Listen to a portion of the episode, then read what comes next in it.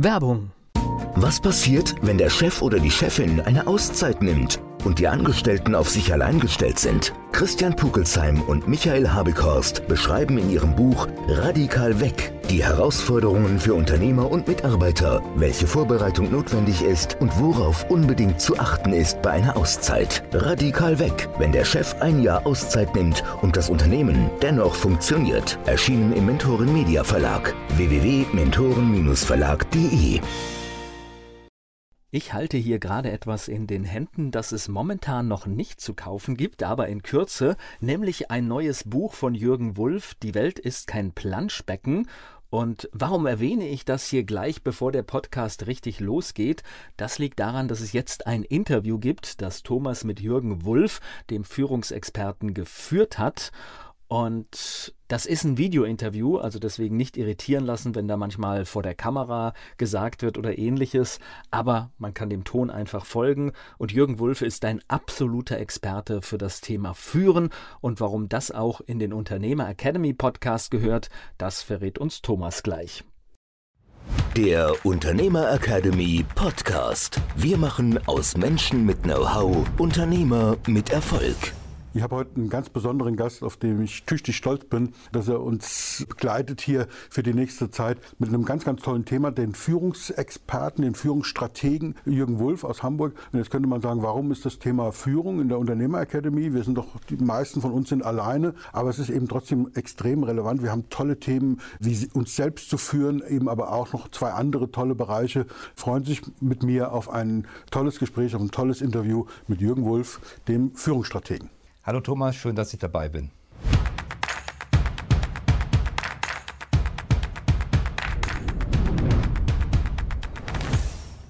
Nochmal herzlich willkommen. Ich freue mich wirklich riesig, dass du uns die Ehre gibst, mir die Ehre gibst. Ich bin da tüchtig stolz drauf. Ich halte mal dein Buch in die Kamera. Ich durfte ja da das Geleitwort, wie es so schön heißt, schreiben. Und in diesem Geleitwort zu deinem Buch zielführend schreibst du eben, dass Unternehmen Führung brauchen und Führung braucht Orientierung. Und ich habe in der Einleitung geschrieben, dass ich richtig sauer bin. Mhm. Und das stimmt auch, weil bei mir war so das Thema Führung natürlich auch schon mal relevanter, zumindest mal vermeintlich. Heute ist es wieder relevant, habe ich durch dich gelernt.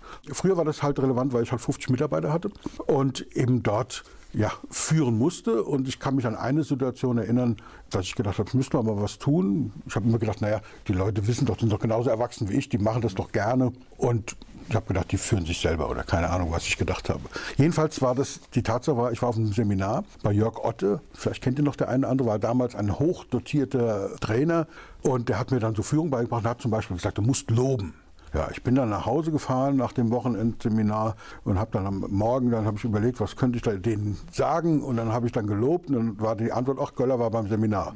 Das habe ich dann nie wieder gemacht. Ja, also ist, und hier stehen die Tipps und Tricks drin, wie man das tatsächlich in die Praxis umsetzt. Mhm. Und diese ganzen Theorien und Führung und Management bei, das ist da nicht, das ist auch viel Theorie drin, aber es ist tatsächlich umsetzbar und das hat mir so gut gefallen. Bevor wir jetzt mal so ein bisschen in die Tiefe gehen und sagen, was hat denn Führung mit uns als Know-how-Unternehmer, als Einzelunternehmer zu tun, wüsste ich gerne von dir, wie kommst du zu so einem Thema? Also wieso darfst du das sagen, was du sagst? Wieso darfst du dich als Autor, was von Autorität kommt, hier hinstellen und sagen, hey, ich habe hier echt Ahnung. Ich meine, was ich weiß, über 10.000 Führungskräfte begleitet, das ist ja schon mal eine Ansage. Aber wie kommt man dorthin? Erzähl so ein bisschen was über dich. Also ich bin relativ früh in die Führung gekommen. Ich war, kam aus dem Studium und habe dann meine erste feste Anstellung gehabt und nach wenigen Wochen kam ich so in meine erste Führungssituation. Ich sollte einen Kollegen, der zwölf Jahre älter war als ich, sagen, wie er zukünftig arbeiten sollte. Dann habe ich gedacht, oh Gott, ja, das war also, also ähnlich für gell? ja genau, habe mich super drum gerissen ja. und da habe ich gemerkt, dass es sehr wichtig ist, auf den Menschen einzugehen und zu schauen, wie gehst du mit dem um? Dann kann ich einfach sagen, sie machen das jetzt, weil das war ja für mich auch vom Altersunterschied schon erheblich. Ne? Wenn du 23 bist, du hast einen 35-jährigen Kollegen, klar kann man das machen, aber ich habe dann gemerkt, an den Menschen zu denken und aus seiner Perspektive zu handeln, das sichert dir dann auch tatsächlich deine Autorität. Mhm. Und ich bin dann immer schneller auch in die Führung gekommen. Ich habe große Projekte geleitet im In- und Ausland für Banken und Versicherungen. Da ging es um die damalige Bankenautomatisation, die ganze Einführung von Geldausgabeautomaten, Kontoauszugsdruckern, automatischen Kassentresoren und den dazugehörigen Geräten. Und ich war viel unterwegs und ich musste eben nicht nur eigene Mitarbeiter führen, ich musste mich auch mit Kollegen auseinandersetzen. Ich musste in verschiedenen Kulturen äh, mich zurechtfinden. Ich war in Frankreich, in Norwegen, in Schweden, ich war in Italien. Also es hat, war schon sehr international, Großbritannien natürlich auch. Also das hat dazu geführt, dass ich erste Führungserfahrungen sehr früh gesammelt habe. Und dann habe ich gemerkt, also Führung ist schon wirklich auch ein Thema, ist auch ein Bedarf in Firmen, gerade diesen Hightech-Firmen, vielen technisch orientierten Firmen, da fehlt es häufig. Da wird das so gemacht, man, wie man meint, dass man gut führt. Ja, das war ja bei uns genauso, ja. Ich hatte mehrere EDV-Systemhäuser, also ein Systemhaus mit fünf Filialen mhm. und einem großen Schulungszentrum.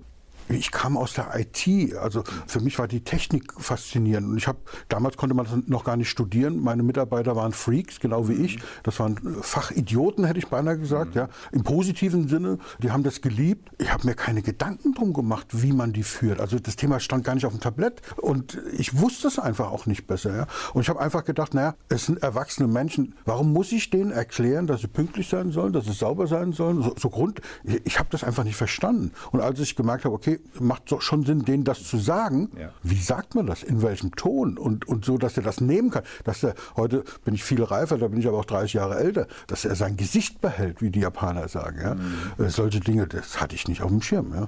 Und es ist so wichtig, ja, dieses Thema. Es kommt ja auf welche Mitarbeiter du hast. Es gibt Mitarbeiter, denen musst du das tatsächlich nicht sagen, weil die haben die entsprechende persönliche Reife, die die mitbringen. Du brauchst ja nicht nur fachliche Reife. Wir schauen ja einfach immer, können die Leute das fachlich fachlich. Und dann gehen wir davon aus, das Persönliche bringen sie auch mit. Aber es muss beides zusammenkommen. Und das habe ich auch gemerkt und habe das auch dann, nachdem ich aus der EDV nach und nach ausgestiegen bin und in die Beratung gegangen bin, da habe ich gemerkt, so Führung ist wirklich das, was in Unternehmen, auch über den Erfolg von Unternehmen, aber auch von Einzelpersonen entscheidet. Und wir reden ja heute über den Erfolg von Know-how-Unternehmern. Ähm, auch das, der Erfolg von Know-how-Unternehmern hängt davon ab, wie gut man sich selbst führen kann, wie gut man vielleicht externe Partner führen kann und wie gut man auch letztendlich Kunden führen kann. Ja. Genau, das sind unsere drei Themen. Aber wir haben immer noch so eine unterschwellige Botschaft, die wir mit transportieren, mhm. was unsere Zuseher aus dem Unternehmer Academy Club immer spannend interessiert, weil du bist ja sozusagen einer dieser Know-how-Unternehmer. Und ich habe ganz, ganz viele Klienten und Klientinnen und Abonnenten vom Club, mhm. von denen ich weiß, die interessiert, wie machst du das? Wie hast du das gemacht? Wie bist du, du warst offensichtlich angestellt in Führungsposition, mhm. hast dort selber geführt, hast also Erfahrung gesammelt. Mhm. Wie hast du diesen Schritt geschafft? Erstmal in die Selbstständigkeit überhaupt, mhm. ja? War das geplant? War das, äh, wie, wie ist das gekommen? Und du bist ja jetzt nicht nur selbstständig, du hast ja auch, man kann dich ja auch in unserem Sinne als Vorbildunternehmer bezeichnen, mhm. weil du bist ja einer dieser Know-how-Unternehmer, mhm. die wir immer zitieren, wo wir sagen, da muss die Reise hingehen. Wie war das bei dir? Also ein Stückchen, glaube ich, kam das schon bei mir aus dem Studium. Ich weiß, ich war im zweiten Semester, da habe ich gedacht, ich müsste langsam mal fertig werden. Hat meine Mutter mal gelacht. Und ich hatte auch immer das Gefühl, dass ich irgendwann mal in der Selbstständigkeit lande. Mhm. Und ich glaube, das ist so ein wichtiger Punkt. Du musst schon eine gewisse Vorstellung haben, wo du irgendwann mal hin willst. Also wenn man jetzt noch angestellt ist, dann sollte man schon so eine Vorstellung haben, was ist denn überhaupt mein Know-how, was ich habe? Also wo habe ich genügend Wissen, Erfahrung, Kompetenzen mir angeeignet, mit dem ich dann rausgehen kann. Also das ist so der Blick nach innen, der wichtig ist. Und das war bei mir ganz klar, das ist dieses Denken in Strukturen. Ich bin ja ausgebildeter Diplom-Informatiker und da lernst du ja schon erstmal schnell dir Wissen anzueignen. Also im Studium sagte mein Professor immer, ja, da haben Sie jetzt eine Metadokumentation, das haben Sie bis nächste Woche durchgelesen. Und das hatte man dann auch bis darauf der Woche durchgelesen. Ja. Im ersten Semester haben wir einen Texteditor programmiert, eine Textverarbeitung im ersten Semester. Und da musst du wirklich lernen, ganz schnell in Dinge reinzukommen. Das ist das Erste, was du im Studium lernst. Und dann lernst du aber auch, dich struktur zu strukturieren. Einmal dich selber, weil im Studium sagt ja keiner, dass du fertig werden sollst. Mhm. Ich war allerdings auch einer von drei Studenten, die das innerhalb von acht Semestern geschafft haben. Damals war die Studiendauer durchschnittlich an meiner Universität in Hamburg 14 Semester, also sieben ganze Jahre. Mhm. Und ich war mit zwei anderen nach vier Jahren fertig. Also ich habe ein sehr gutes Selbstmanagement dort auch ausprobieren können. Mhm. Und das hat mir, glaube ich, geholfen, dann auch für die Führung zu sehen, wie muss man sich selber strukturieren. Also ich glaube, dass Führung sehr viel mit dem Erfolg zu tun hat, dem, dass man sich selber gut strukturiert, gut auf die Reihe bringt. Und wenn du jetzt nochmal auf die Frage, wenn wir auf die Frage zurückkommen, für die Know-how-Unternehmer, du brauchst eine eigene Vorstellung, du musst auf die eigenen Dinge schauen, also was kannst du? Und dann brauchst du sozusagen eine Vision, eine Idee. Und wie war das bei dir? Ich behaupte jetzt einfach mal, korrigiere mich bitte, wenn ich da falsch liege, dass du auch angefangen hast, Zeit gegen Geld zu tauschen am Anfang. Ja, ja. Wie war das bei dir? Wie war dieser Prozess dann in dieses Know-how gegen Geld, also Value-Based Honorare, Value-Based Fee basierend zu arbeiten? Also da wirklich zu gucken, wie kommt man aus diesem strengen Zeit gegen Geld, mein Stundensatz ist, mein Tagessatz ist, mhm. wie entwickelt man sich da weiter? Wie bist du dazu gekommen? Also ich glaube, das ist so ein Prozess, der so nach und nach geht. Es gibt auch heute noch Tage, die ich tatsächlich mal verkaufe. Das kommt schon noch mal vor. Mit manchen mhm. Kunden geht das nicht anders. Die wollen einen Tagessatz wissen. Aber du letztendlich kommt es ja darauf an, dass du ein Produkt hast, was du wo du einen Nutzen verkaufst, also wo nicht die Zeit wichtig ist, sondern der Nutzen, der dahinter steht. Und das habe ich schon in meiner Angestelltenzeit gelernt, weil wir haben Softwareprodukte verkauft. Mhm. Und unser Vertriebschef hat immer gesagt, das sind reine Fantasiepreise. Was nehmen wir denn jetzt dafür? Ja. Und wir haben das dafür genommen, was dem Kunden viel nutzt. Also, wenn es ein kleiner Kunde war, der hat sehr viel weniger für das Produkt bezahlt, als jetzt ein großer Kunde, der sehr viel höheren Nutzen hat. Ja. Und entsprechend dieses Prinzip habe ich dann für mich auch umgesetzt. Ja, zu schauen, wo was ist denn jetzt der Nutzen da drin? Und dann kann man das nachher auch nach oben skalieren. Ja, finde ich äußerst spannend. Lass uns mal ein bisschen eintauchen in die umsetzbaren Tipps und Tricks, die mhm. wir so haben. Du hast es eben schon mal gesagt, wir haben so drei Themen uns ausgedacht, mhm. Äh, die für unsere Teilnehmer bestimmt spannend sind.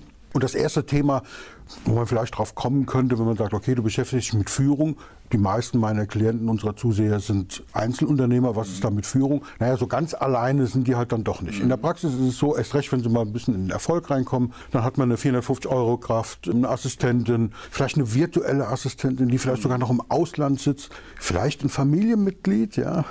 Vorkommen. Im besten ja. Fall vielleicht sogar noch die eigene Frau, um Gottes Willen, ja. So lässt die sich führen, lässt die sich überhaupt führen. Ganz dünnes Eis. Ganz dünnes Eis. Meine Frau sagt immer, ja, hinter dem Erfolg eines Mannes steht immer eine Frau. Ja. Umgekehrt macht das genauso gelten. Ja, ja, ja. Und das ist so ein Thema, da fällt mir eine schöne Geschichte ein. Das ist ein, ein Witz, der ist nicht von mir, aber Barack Obama fährt mit, mit seiner Frau, wie heißt sie, Michelle, durch die Gegend und der Chauffeur muss tanken. Und sie halten an der Tankstelle an und tanken. Und plötzlich fällt Michelle dem Tankwart um den Hals mhm. und küsst den und, und fällt, fällt, fällt ihm um den Hals und ganz toll und kommt ganz aufgeregt wieder rein. Und Barack Obama fragt seine Frau, sag mal, was war das denn? Ja? Und er sagt, Mensch, das war ein alter Schulfreund von mir, der ist mit mir zur Schule gegangen und habe mich so gefreut, ihn wiederzusehen. Dann sagt er, siehst du, wenn du den geheiratet hättest, wärst du heute die Frau eines Tankwarts. Und dann hat sie gesagt, das siehst du völlig falsch. Wenn ich den geheiratet hätte, wäre der heute Präsident. Ja, ja? Ah, okay. Und Perspektivwechsel. Perspektivwechsel. Aber mal ganz im Ernst, das ist ja, gerade wenn ich keine festen Strukturen habe oder jemand auf Teilzeit, meinetwegen halb das, oder vielleicht ein kleines Büro mit, mit zwei, drei Leuten, virtuelle Assistenten. Leute, die ich überhaupt nur äh, delegiere, also auf Projektbasis für ein bestimmtes mhm. Thema engagiere. Wie führt man da? Also das, das ist ja viel, viel, für mich äh, viel aufwendiger, weil wenn ich eine Firma habe mit einer festen Struktur, da gibt es vielleicht noch eine Hierarchie, eine, eine, eine äh, Hierarchieebene, Führungsebene.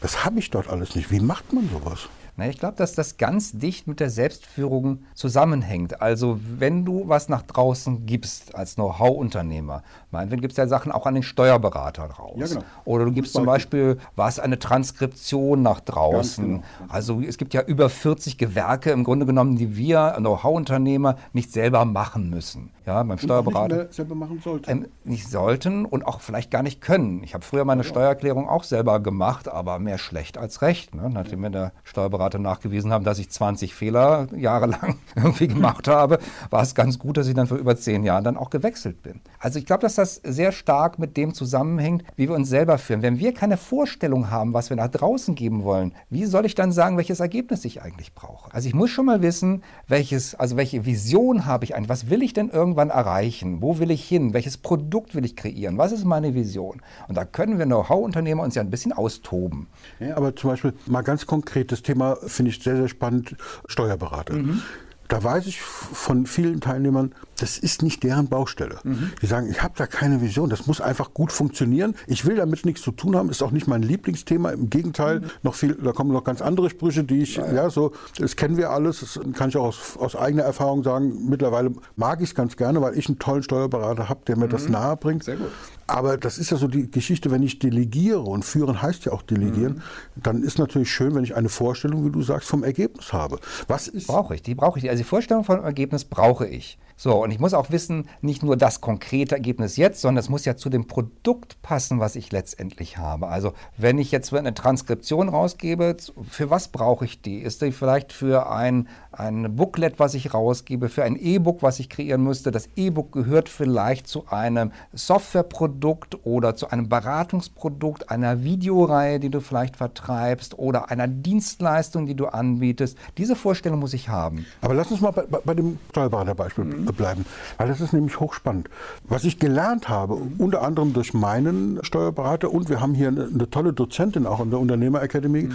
Marcella Jung, die das wirklich toll gemacht hat, die uns als Teilnehmern, und ich war ja da als Organisator eben auch Teilnehmer, war ja auch ein Thema, was für mich spannend war, die uns gesagt hat, hey, ihr könnt dem Steuerberater auch sagen, ich verstehe deinen Monatsbericht nicht mhm. oder ich verstehe deine Bilanz den Bericht nicht, die BWA, die Gewinn- und Verlustrechnung. Ich verstehe es nicht. Bitte gib mir ein Blatt Papier, das so aufgeteilt ist, dass ich meine Kennzahlen sofort erkenne und mhm. dass ich das auch verstehe. Und allein diese Haltung, die meisten haben nicht auf dem Schirm gehabt, dass ein Steuerberater das machen kann. Weil in dieser Welt ist es so, dass der Steuerberater sagt, das kriege ich von Dativ, ist so vorgegeben. Das stimmt aber nicht. Wenn du genau sagst, das muss, ich will das nicht so haben, ich will das anders haben, dann können die das sehr wohl. Und das ist halt eine Führungsaufgabe. Wie führt man, wenn ich gar nicht weiß, dass es diese Option gibt? Wie spanne ich da so die, beim, beim Reiten würde man sagen, wie fest nehme ich die Zügel? Und der Gaul sagt, äh, das geht gar nicht. Ja? Der sagt, macht Datev schon immer so. Und ich sage, ich will aber, dass es geht. Und dann stellt sich plötzlich raus, es geht doch. Also das ist so, so für mich so ein Führungsthema, wo ich sage, hm, wenn ich genau weiß, was ich will, dann, kann, dann mache ich mir eine Vorstellung, dann sage ich, pass auf, so soll das Ergebnis aussehen. Das kann ich alles nachvollziehen. Aber diese Fuzzy-Themen, ja, diese... Ich glaube, dass das beim Steuerberater ein spezielles Thema ist. Das ist wie bei Ärzten, das ist eine Autorität. Ja, ja, ja genau, weil du verstehst im Grunde genommen nichts davon. Das genau. ist ja eine sehr komplexe und auch komplizierte Materie, das Steuerrecht ja, und mit sehr vielen Fallstricken, die da sind. Also du, äh, das ist sozusagen die Autoritätsfalle. Du magst dem gar nichts sagen, weil du denkst, du darfst dem vielleicht auch gar nichts fordern. Dabei da solltest du ausgehen davon, was brauche ich jetzt? Ich brauche zum Beispiel Trends. Also wie entwickelt sich das jetzt? Ja, wie entwickelt sich das im Vergleich zu anderen Unternehmern? Das könnte er dir sagen. Genau. Ja, bin ich eigentlich noch in dem Range drin oder bin ich einfach bei ihm ein kleines Licht, weil sich meine Umsätze nicht entsprechend entwickeln? Oder bin ja. ich ganz oben oder könnte ich da noch mehr mehr machen? Was machen andere eigentlich? Das wären typische Fragen, die ein guter Steuerberater auch beantworten kann und die ihn wahrscheinlich auch fordern und auch freudig fordern, zu sagen, endlich mal jemand, der meine Fähigkeiten auch ausnutzen will. Also ich plädiere wirklich dafür, weg von den Autoritäten. Mit dem Arzt kann man auch vernünftig reden, mit dem Steuerberater darf man das auch. Die meisten sind sogar Menschen.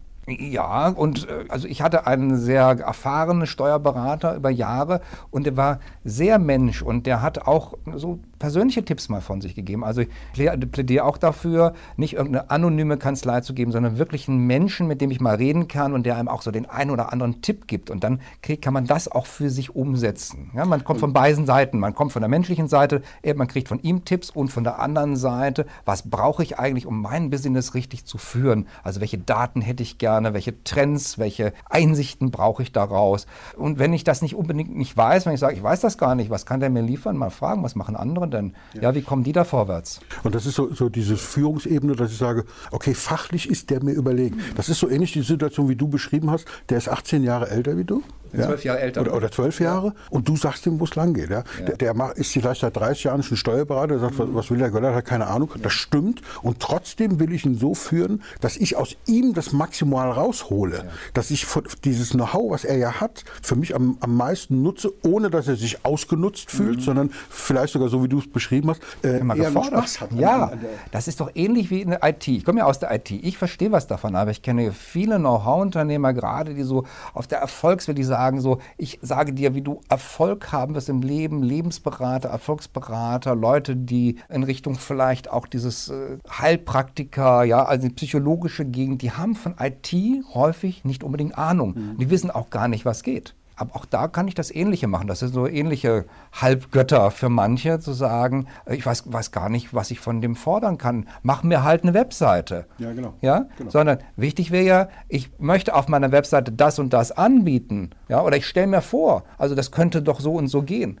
Geht das? Wie könnte man es machen? Heißt, ja? Das heißt, Führung ist auch immer auch eine, eine Definition, also nicht irgendwie so eine, ich habe eine Vorstellung, wie du sagst, mhm. sondern diese Vorstellung auch zu verbalisieren. und Verbalisieren. Ja. Und ich muss es auch in Teile aufteilen. Also am wenigsten ist, wird es sich so entwickeln, dass du sagst, du kriegst gleich die perfekte Webseite. Da ist wirklich dieses agile Vorgehen, so nach und nach in Iterationen zu arbeiten, ganz gut. Man nähert sich dem Thema an. Auch eine wirklich gute Vorgehensweise zu führen, wenn ich noch nicht das volle Endergebnis kenne. Viele Know-how-Unternehmer sind ja auf dem Weg und suchen sich selber. Ja, ja. ja, und suchen auch ihre Produkte. So, dann startet man mit etwas und dann entwickelt sich das nach und nach. Das ist ja auch ein innerer Entwicklungsprozess. Ja, und das kann sich dadurch ausdrücken, dass ich das dann auch nach außen gebe. So. Und apropos außen, wie führt man zum Beispiel über so eine Entfernung? Ich meine jetzt also, der Steuerberater sitzt mir auch nicht auf dem Schoß, der ist auch eine Entfernung. Mhm. Aber was ist, wenn ich zum Beispiel so eine virtuelle Assistentin habe, die mir bestimmte Dinge abnimmt, mhm. die vielleicht wo auch immer sitzt, von Osteuropa bis hin zu Indien, wo immer die sitzen mag.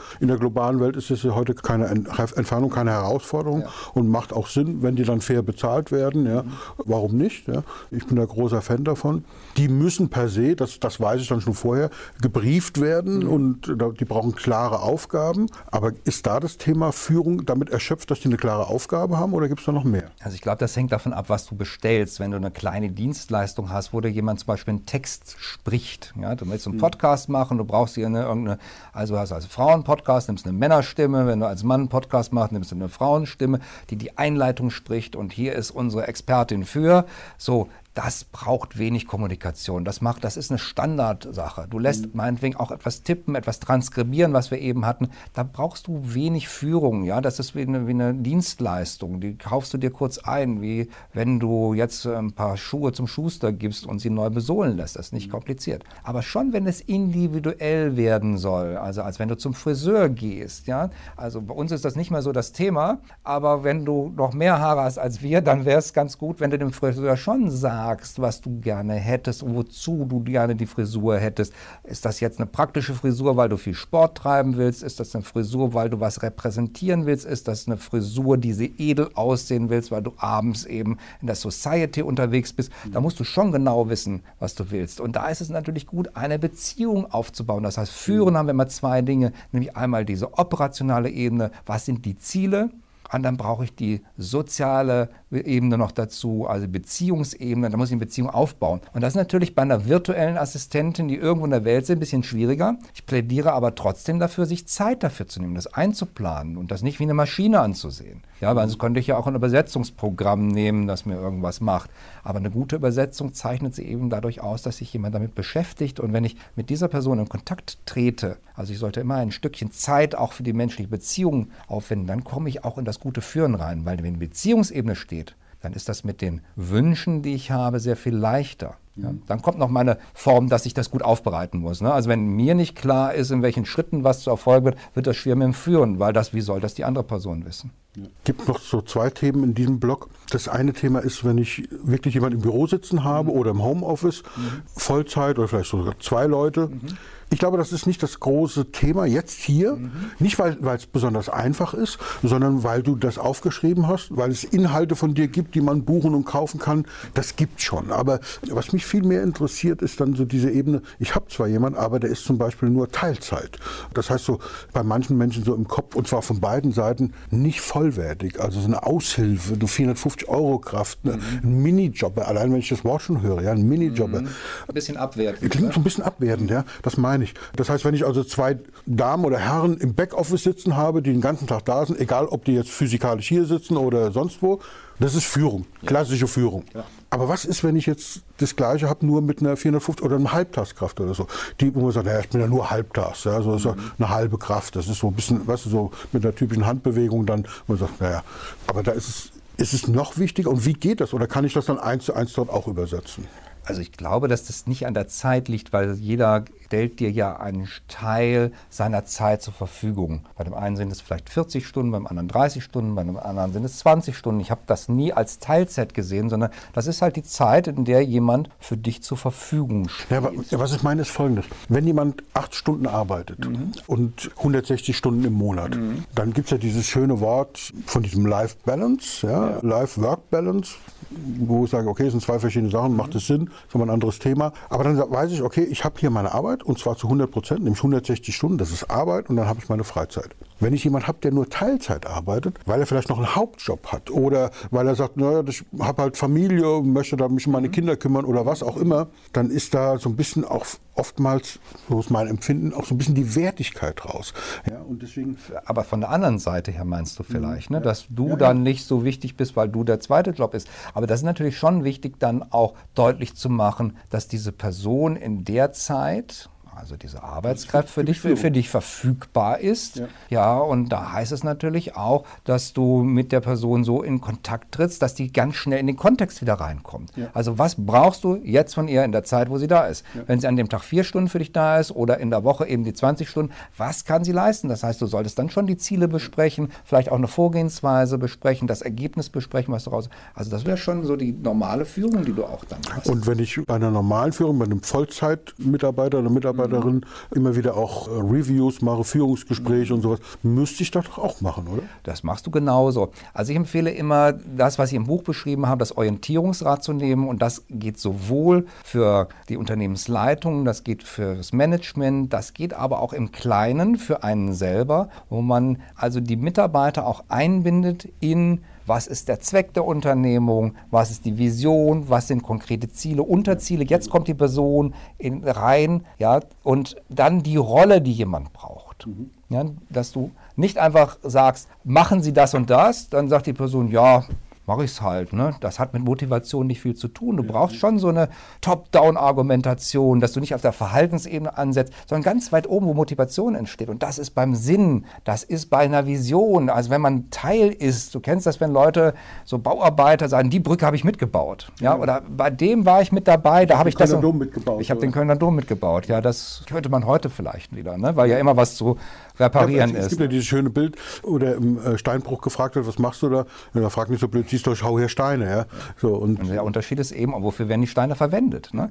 Also die Motivation entsteht da, wo mir Sinn, Vision, Ziel bekannt ist und dann meine Rolle. Also mhm. welchen Anteil liefere ich da dran? Und wenn du das deutlich machst, auch als Know-how-Unternehmer, dann wird das für denjenigen auch wertvoll. Und dann ist die Anzahl der Stunden, die jemand dran sitzt, gar nicht so wichtig. Den Aufwand musst du schon treiben. Das ist ja extrem spannend, weil genau dieses Thema machen wir ja ganz am Anfang in der mhm. Unternehmerakademie, dass wir für Positionierung, das ist in dem, in dem großen Kapitel Positionierung, was ist der Sinn, was ist die Vision, woran glaube ich in dem Zusammenhang, was ist dann daraus die resultierende Vision, also dieses sogenannte Why, was ja in Deutschland leider mit Warum übersetzt wird, mhm. aber Warum zeigt ja in die Vergangenheit. Mhm. Viel schöner, wenn wir sagen würden, wozu. Also was wofür ist das gut? Genau. Ja, genau. genau. Und das ist, bindet ein, das bindet ein in die Zukunft. Und das ist die, wenn du die Rolle hast, dann kannst du sehen, welche Kompetenzen bringt die Person mit. Und auch da halte ich diesen menschlichen Kontakt für sehr wichtig, weil Menschen können mehr, als man glaubt. Also meine Kunst war immer herauszukriegen, was kann jemand noch. Ich habe in, äh, als ich angestellt war als Führungskraft, immer die Praktikanten bekommen, in der Auszubildenden. Es ist erstaunlich, was Menschen können. Man glaubt es manchmal gar nicht. Wenn du ein bisschen nachfragst, die haben Talente, weil die organisieren vielleicht in ihrer Freizeit ganz andere Sachen noch. Ja, die bauen ein Haus, die haben ein interessantes Hobby, die sind Führungsgenies im Verein. Das kannst du alles verwenden, wenn du es weißt. Nächste Woche geht es weiter mit diesem Gespräch, mit diesem Interview, das Thomas mit Jürgen Wulff geführt hat.